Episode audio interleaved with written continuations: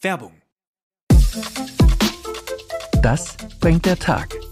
Für alle, die wissen wollen, was heute wichtig ist. Bei uns hören Sie die wichtigsten Informationen des Morgens und die Hintergründe dazu. Egal ob der Angriffskrieg auf die Ukraine, die aktuellen Debatten im Bundestag oder Krieg in Israel. Wir sind mit Reportern und Korrespondenten vor Ort. Unseren Nachrichtenpodcast gibt's immer montags bis freitags ab 5 Uhr. Das bringt der Tag ab sofort auf welt.de und überall da, wo es Podcasts gibt. Werbung Ende. Das Bild News Update.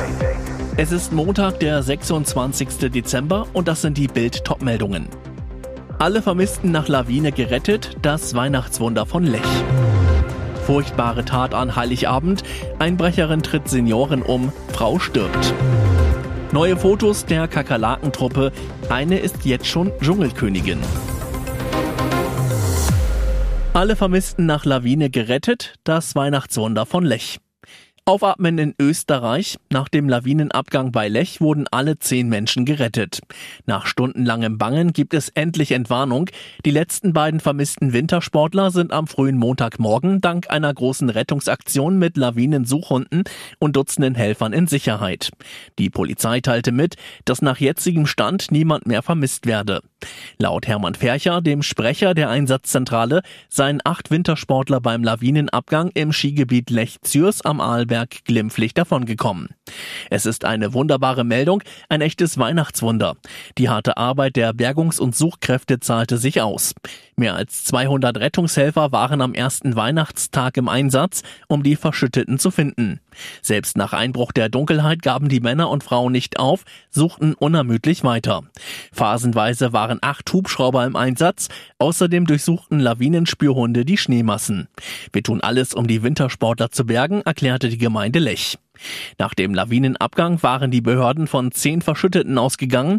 Die Polizei berief sich auf ein Video eines Skifahrers, der die Lawine gefilmt hatte. Furchtbare Tat an Heiligabend. Einbrecherin tritt Senioren um. Frau stirbt. Wie kann ein Mensch bloß so herzlos sein? In Hannover wollte an Heiligabend eine arglose Frau vor die Tür gehen.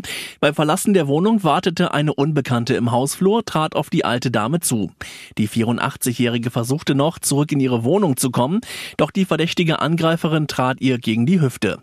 Dann spielten sich erschütternde Szenen ab, die Seniorin stürzte zu Boden, blieb liegen.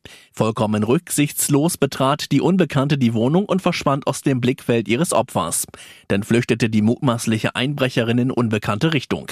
Dank des Hausnotrufs konnte die verletzte 84-Jährige die Feuerwehr rufen. Sie kam mit einem Rettungswagen in ein Krankenhaus und wurde dort behandelt. Einen Tag nach dem Einbruch gab die Polizei Hannover die traurige Nachricht bekannt.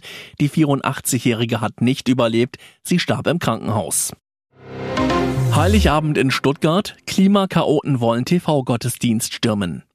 Für Samstagnachmittag war in der Auferstehungskirche Möhringen ein evangelischer Familiengottesdienst geplant. Klimakaoten der letzten Generation wollten die Live-Übertragung in der ARD sprengen. Ein Sprecher des Polizeipräsidiums Stuttgart. Aufgrund von Hinweisen wurde bekannt, dass die Gruppierung Aufstand der letzten Generation die Übertragung medienwirksam stören wollte. Die Veranstalter tricksten die Störer aus. Der Gottesdienst wurde bereits am Freitag aufgezeichnet und am Samstag anstelle der Live-Übertragung ausgestrahlt ausgestrahlt. Die Aktivisten ahnten das nicht, trafen sich an Heiligabend zu acht vor der Kirche. Daraufhin verständigte das Pfarramt die Polizei.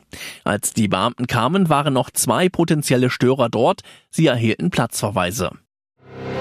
Neue Fotos der Kakerlakentruppe. Eine ist jetzt schon Dschungelkönigin. Bald kreucht und fleucht es wieder. Am 13. Januar heißt es wieder, ich bin ein Star, holt mich hier raus. Denn dann versammeln sich wieder Deutschlands trashigste Trash-Promis vor dem Lagerfeuer, um zu lästern, zu lachen und sich gemeinsam zu ekeln. Das Dschungelcamp kommt zurück. Hurra! Und jetzt gibt es auch noch neue Fotos der Kakerlakentruppe. Dabei geht eine fast schon als Dschungelqueen hervor, Jana Palaske. Die Schauspielerin trägt jetzt übrigens den Namen Urkraft. Hä? Ja, richtig gehört. Und so begründet sie die Umtaufe. Der Dschungel hat mir so viel gegeben, ich komme aus dem Dschungel für den Dschungel. Mit all meiner Liebe und Urkraft, deswegen heiße ich jetzt Jana Urkraft. Aha. Und warum ist die Dame so dschungelbegeistert? Ein urkräftiges Flugzeug befördert sie jedes Jahr einmal um den halben Globus, denn dann macht sie im thailändischen Dschungel Urlaub, ihr liebstes Reiseziel. Und das läuft scheinbar immer so. Jana Palaske, ähm, Urkraft, bucht sich ein One-Way-Ticket und fliegt einfach los. Heißt, wann sie wieder zurückkommt, steht in den thailändischen Sternen. Adventskalorien wieder loswerden. Wie lange muss ich Weihnachtsgebäck wegjoggen? Die Weihnachtsfeiertage sind eine ständige Versuchung. Hier ein Plätzchen, da ein Lebkuchen, dort der leckere Schoko-Weihnachtsmann oder das köstliche Gläschen Glühwein. All diese Leckereien sind der Figur nicht gerade förderlich. Kein Wunder, dass wir uns über die Feiertage regelmäßig ein paar Funde mehr anfuttern. Und die wieder loszuwerden ist beschwerlich. Um nur ein Kilogramm abzunehmen, müssen wir tausende Kilokalorien verbrennen. Heißt viel Sport machen. Wie lange würde es denn beispielsweise dauern, einen Schoko-Weihnachtsmann abzutrainieren? Das kommt darauf an, wie fit man ist und wie schnell. Und dann natürlich auch auf die Größe des Weihnachtsmanns. Für 100 Gramm Schokolade, das sind etwa 530 Kilokalorien, muss man in etwa eine gute Stunde zügig joggen, um die gefutterte Energie wieder zu verbrauchen, sagt Harald Seitz, Ernährungswissenschaftler beim Bundeszentrum für Ernährung. Wie lange Sie für Glühwein, Kekse und Co. brauchen, lesen Sie auf Bild.de. Und jetzt weitere wichtige Meldungen des Tages vom Bild Newsdesk. Erste Weihnachtsrede von König Charles. King Mitgefühl. Er tritt ein weiteres Erbe seiner Mutter an. King Charles III. hat zum ersten Mal die traditionelle Weihnachtsansprache als britischer König gehalten und dabei seiner verstorbenen Mutter Queen Elizabeth gedacht. Charles sagte, Weihnachten ist eine besonders ergreifende Zeit für uns alle, die geliebte Menschen verloren haben. Wir spüren ihre Abwesenheit zu jeder bekannten Jahreszeit und erinnern uns an sie in jeder geschätzten Tradition. Er teile mit der verstorbenen Queen den Glauben an Menschen, die das Leben anderer mit Güte und Mitgefühl berühren könnten. Dies sei die Essenz unserer Gemeinschaft und das Fundament unserer Gesellschaft, sagte der 74-Jährige. Zum Ende seiner Rede unterstreicht der Monarch wiederholt, dass er der König aller Religionen sein möchte. Während die Weihnachtsansprache zwar eine langjährige Tradition ist, bemühte sich der König, ihr nun eine persönliche eigene Note zu geben. King Charles achtete auf einige besondere Details bei der Wahl seines Hintergrundes. In der Mitteilung des Palasts wurde hervorgehoben, dass der Weihnachtsbaum mit nachhaltigen Materialien, etwa aus Papier und Glas sowie mit Tannenzapfen geschmückt wurde. Instagram-Bock bei Olaf Scholz, der Kanzler und sein Pannenbaum. Was wollte der Bundeskanzler den Deutschen damit nur sagen? Auf dem Instagram-Account von Kanzler Olaf Scholz erschien ein mysteriöser Weihnachtspost.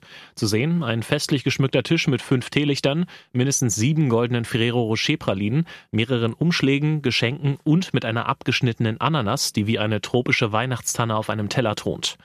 Begeht der deutsche Kanzler so das Weihnachtsfest? Gönnt sich der sonst auf seine Fitness bedachte Politiker an Weihnachten eine ganze Packung Schokopralinen? Und was um Himmels Willen soll die Weihnachtsananas?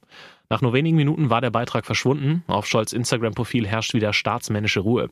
Der Verdacht, ein Mitarbeiter des Kanzlers, der für die Betreuung des Kanzleraccounts zuständig ist, hat sich wohl beim Posten vertippt und seine Grüße an die 1,9 Millionen Abonnenten von Olaf Scholz in die Welt geschickt.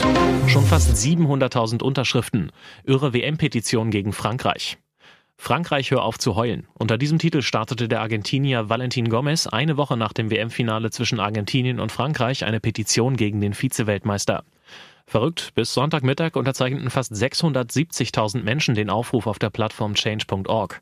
Bei einer Million Unterschriften würde die Petition zu einer der am meisten gezeichneten überhaupt auf der Plattform werden. Gomez erklärt dazu, seit wir das WM-Finale gewonnen haben, hören die Franzosen nicht auf zu weinen, zu jammern und akzeptieren nicht, dass Argentinien Weltmeister ist. Und weiter, die Bitte ist, dass die Franzosen aufhören zu weinen und akzeptieren, dass Messi der Beste in der Geschichte des Fußballs ist und Mbappé als seinen Sohn hat. Viele Franzosen fühlten sich nach dem dramatisch verlorenen WM-Finale betrogen. Die französische L'Equipe hatte unter anderem den polnischen Schiedsrichter Marciniak in den Mittelpunkt der Kritik gestellt. Sie behaupten, das Tor von Superstar Lionel Messi zum zwischenzeitlichen 3 zu 2 in der Verlängerung hätte nicht zählen dürfen, weil bereits zwei argentinische Ersatzspieler auf dem Feld standen, ehe der Ball die Linie überquert hatte. Mehr als 200.000 französische Fans hatten daraufhin eine Petition unterschrieben, in der sie eine Wiederholung des Finales wegen des angeblichen Fehlers forderten. Millionendiebin arbeitete seit Frühjahr bei Geldtransportfirma. Die böse Blondine half beim Verladen von Bargeld. Dieser dreiste Coup könnte von langer Hand geplant gewesen sein. Im Oktober ließ Mirnesa S. in einer Stuttgarter Geldtransportfirma mehr als eine Million Euro in Bar mitgehen. Seit Donnerstag fahndet die Polizei öffentlich nach der Frau, die offenbar dem Luxus verfallen war. Jetzt erfuhr Bild, die 42-Jährige hatte erst im Frühjahr 2022 bei der Firma angefangen. Eigentlich als Telefonistin, doch manchmal soll die Blondine beim Umladen von Bargeld geholfen haben. Aus Insiderkreisen heißt es, die Scheine werden eingeschweißt angeliefert und dann ausgepackt und in Kassetten geladen, um sie dann an Bankfilialen und Geldautomaten auszuliefern. Bei solchen Aktionen soll es dann im Einsatz gewesen sein. Schmiedete die gelernte Goldschmiedin dabei den Millionendiebstahl? Fakt ist, die Stuttgarterin lebte ein Bling-Bling-Leben, zumindest ihrer Präsenz in den sozialen Netzwerken zufolge. Im Internet protzt die Blondine Bild für Bild mit ihren Statussymbolen, meine Luxushandtasche, meine Rolex, mein Champagner, meine Edelsonnenbrille. Ob das alles echt ist, unklar. Bild weiß, die Frau, die als Telefonistin bei der beklauten Firma arbeitete, lebte tatsächlich zusammen mit einem Mann in einem Plattenbau. Eine Nachbarin sagte, ich habe die beiden manchmal beim Spazieren gesehen. Sie waren richtige Erscheinungen. Sie hat sich mir damals als Filialleiterin vorgestellt.